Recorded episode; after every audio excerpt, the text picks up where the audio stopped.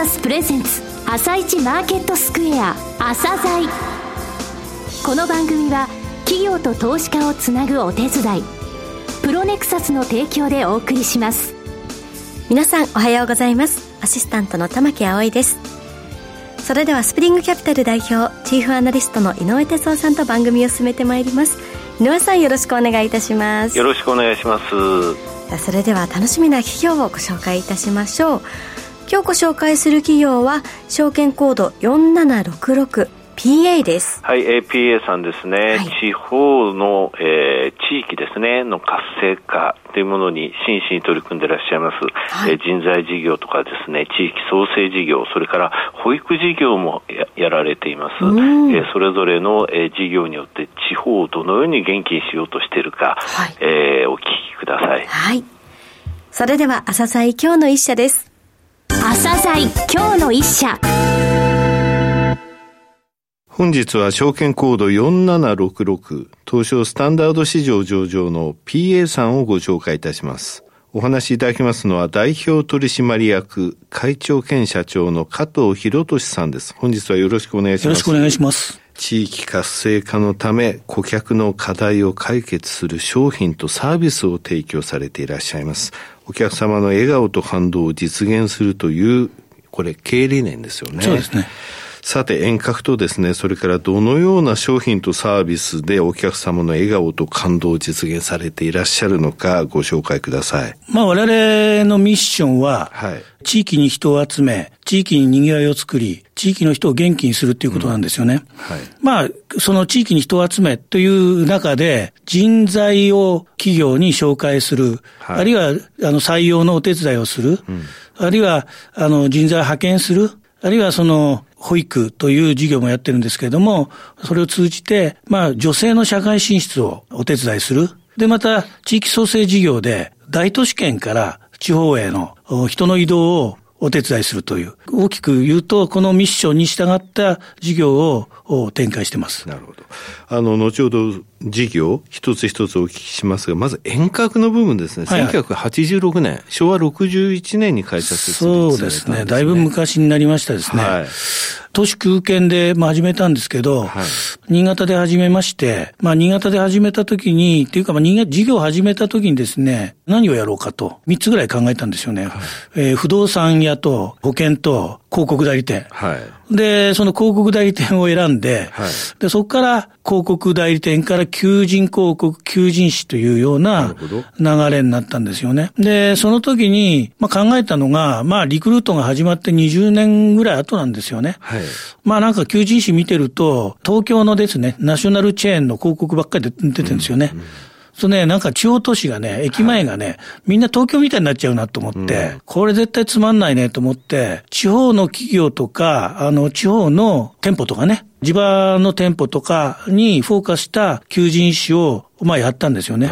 そしたら、あの、お客さんに結構支持されまして、喜ばれて、はい、それから、あの、求人の事業で、いろんなエリアに展開し始めたんですよね。なるほど。新潟県、長野県、福島県。そうですね。まあ、あの、それから岩手県とかね。はい。まあ、あの、そんな感じですかね。あと群馬とか。はい。さて、えー、現在、御社が、えー、行われている事業ですけれども、えー、まず一つ目、人材事業ですね。はい。地域の活性化と人材の流動化を支援とございます。はいはい。えー、こちらの、えー、具体的な事業内容ですね、お話しいただけますか？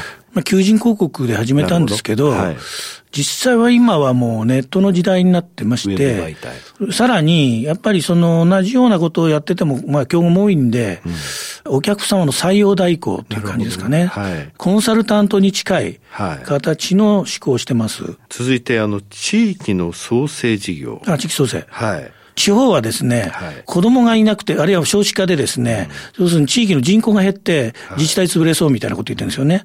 で、一方で東京は物価高でね、はい、貧しい人ものすごく多くて、はい、で、潰れそうみたいなこと言ってるんですよね。で僕はあの、大都市圏から地方へ人を流したいんですよね。うん。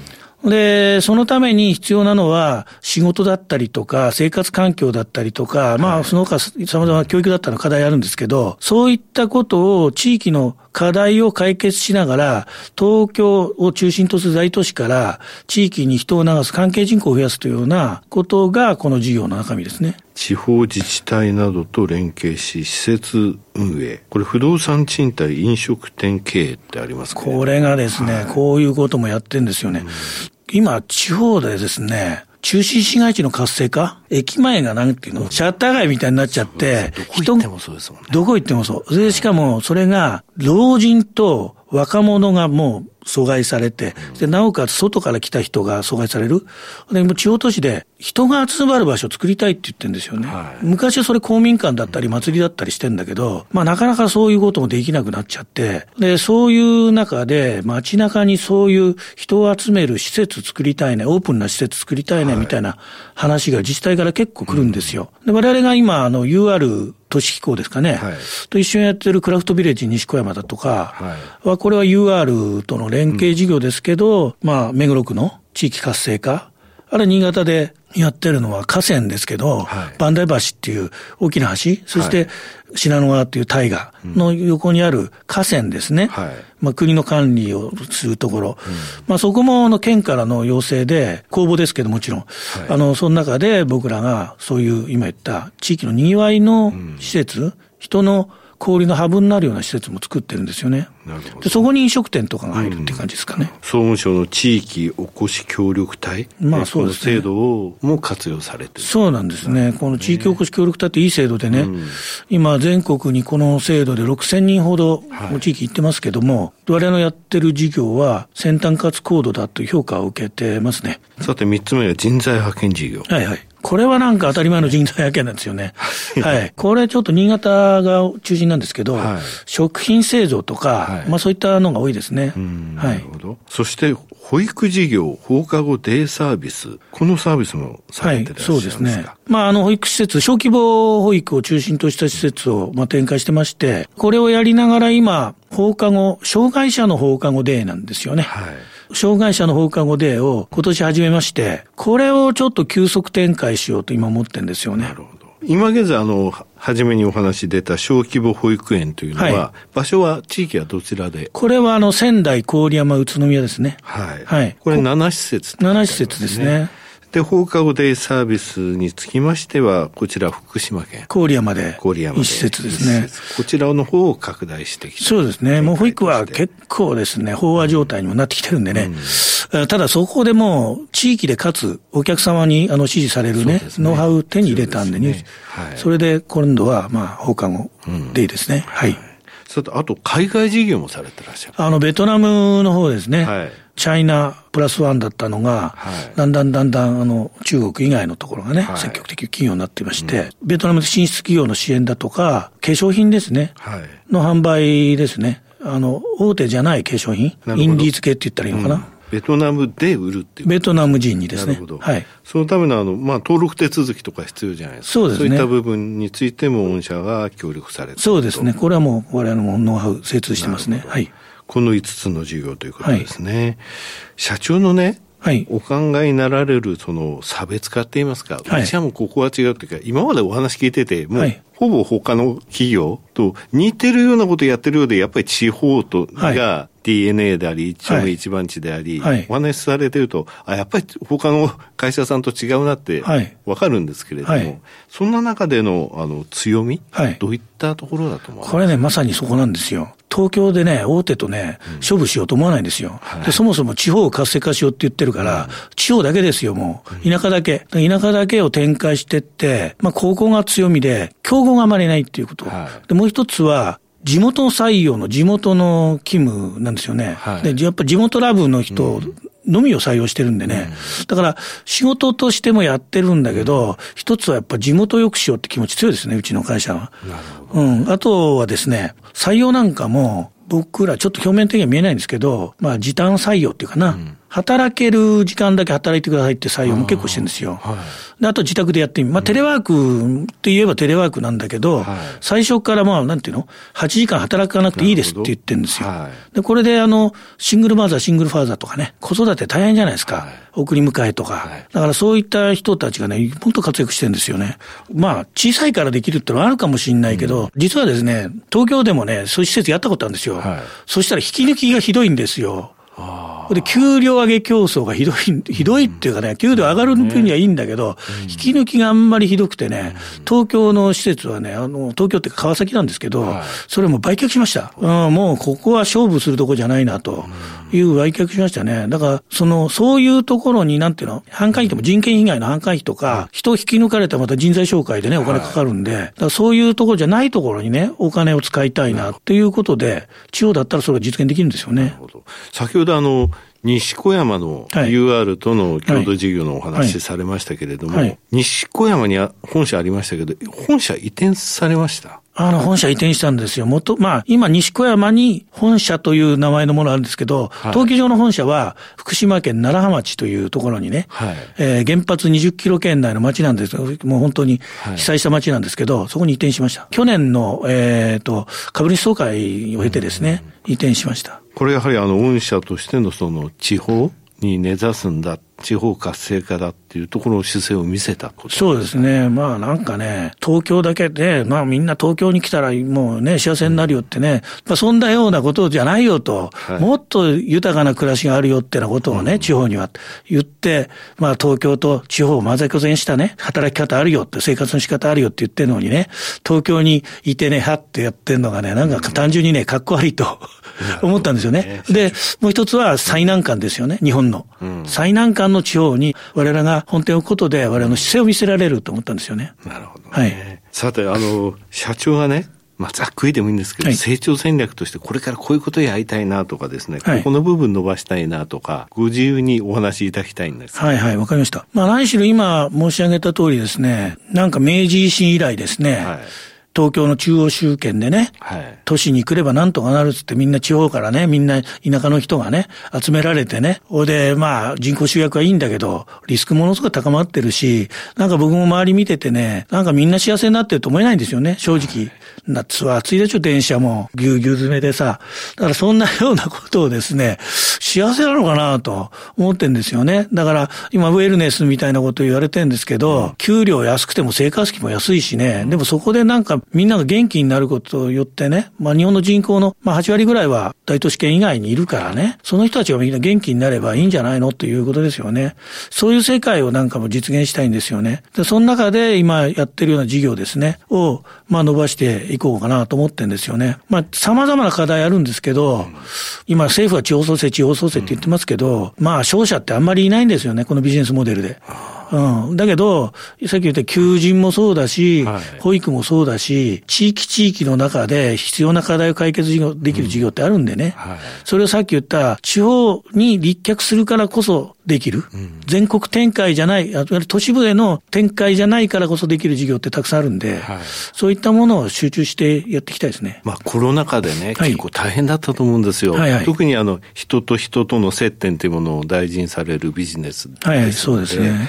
それがあの、まあ、四半期ごと数字見させていただいておりましたが、ここに来て良くなってきたじゃないですか。はいはい、戻ってきたじゃないですか。はいはい、あの、これからもですね、地方を元気にすることを進めていっていただきたいと思います。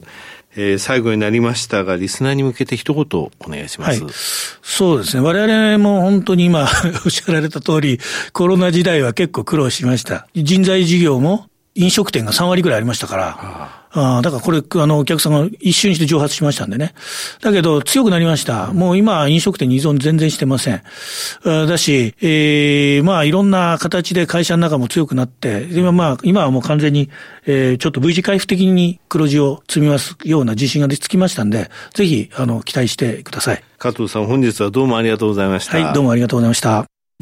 今日の一社、PA をご紹介しました。さらに井上さんにお話しいただきます。はい、えー、加藤会長兼社長は元気でした。こういう人がね、必要なんですよ。ええー、しかもね、ちゃんと上場会社にまでこれを持ってきたっていうのは、すごいことだと思うんですよね。よねとにかくあの地域、地方の活性化もそれしか考えてない。はい、だからあの地元をねよくしようということの志の人ばかりがやはり会社にいらっしゃるんだろうなと思いますよね。だから障害者向けの放課後デイサービスとか、はい。保育事業でもその非常にね勤務が過酷なんでそうじゃなくても大丈夫だよっていうあの働きたい時間でちゃんと有給も取って、週休2日でそういったものを確立した上でね、地方での生活ってものは本当にあの、えー、潤って楽しくて、はい、えー、東京と違うよっていうところを見せたいんだって言われてましたよね。だからね、地方自治体のね、ものすごいその、なんていうか、期待とかね、依頼っていう部分も大きいんですよ。ですのでね、あの、この会社がどういうことを地方のためにやろうとしてる、やられてるっていう部分ね、あの、ホームページでね、追ってってほしいななと思います。はい。今日の一社は PA をご紹介しました。それでは一旦お知らせです。企業ディスクロージャー IR 実務支援の専門会社プロネクサス上場企業のおよそ6割2200社をクライアントに持つこれはアジア証券印刷の時代から信頼と実績を積み重ねてきたからこそさらにプロネクサスが目指すのは企業と投資家をつなぎ日本の株式市場を活性化させることです。プロネクサス私たちは個人投資家の皆さんを応援します。井上哲夫今日のストラテジー。それでは井上さん、後半の解説もよろしくお願いします。はい、えー、テクニカルのね、お話を今日はちょっとしますけれども、以前から何度もご紹介している日経期の5日移動平均、25日移動平均、75日移動平均、これとの乖離を全部足しましょうと。はい、でこれがプラス5%のところっていうのは、今までの経験則だと、一旦その上値の目処のところなんですが、うん、このプラス5%のその数字自体が上向きの時っていうのは、上昇トレンドにマーケットが今ある状態で、これは横ばいとか、えー、それから下向きになるときっていうのは、全体的なテクニカルの、えー、強さっていうのはないときですよというお話してるんですけどもね、はい、3月末にこのプラス5%水準って日経平均2万8000だったんですよ。うん、これが4、5、6と過ぎて7月3日に3万2300円。ちょうどね、15%上がったんですよ。はい、となると、ここのところは、まずは一旦の上値の目処っていうのはできるわけなんですが、この後ってもう、もうそその水準全然超えてね、7月3日って、今3万2300円がって言いましたけど、日経平均3万3753円まで上がってたんですよ。はい、で、その後、じゃあこの5%水準ってどう推移したかっていうと、えー、3万2300円からほぼ変わらず、昨日時点で3万、えー、2600円。で、3万2300円って言ったけど、3万2400円から3万3000円のボックスの中にずっといるんですよ、7月の初めから。1か月半以上。だからこの、まあ、これは下向きに明確になってないっていうのは明るいことなんですが、このレンジの中でずっとうだうだうだうだ横ばいしてるんで、下値もそれほど押しもない、えー、その代わり上に突っかかると戻されるっていう状態で、なんかテクニカル的には実は非常にですね、居心地のいい場所にいるってことなんですよね。じゃあ、下値の目処はっていうと、マイナス10%とマイナス15%って言ってきましたけれども、はい、これが今3万900円がマイナス10%、マイナス15%は3万トンで300円。となると、上値の目処ちょうどね、足して2で割ると、今の数字の日経平均。だから心地よい状態ということなんですよね。はい、はい。井上さん、本日もありがとうございました。それではリスナーの皆さん、また来週。朝鮮この番組は企業と投資家をつなぐお手伝いプロネクサスの提供でお送りしました。